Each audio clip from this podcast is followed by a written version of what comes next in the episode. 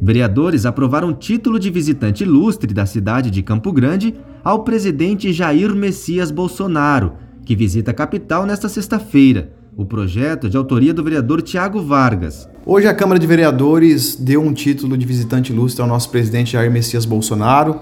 É uma figura ilustre, é o presidente da nação brasileira, representa o nosso país. Na data de sexta-feira, na próxima sexta-feira, agora, dia 14 de fevereiro, estaremos entregando esse título de cidadão ilustre e foi aprovado aí pela maioria dos vereadores de Campo Grande pela importância e pelo significado do nosso presidente é, Jair Messias Bolsonaro. O título será entregue ao presidente da República nesta sexta-feira em Campo Grande.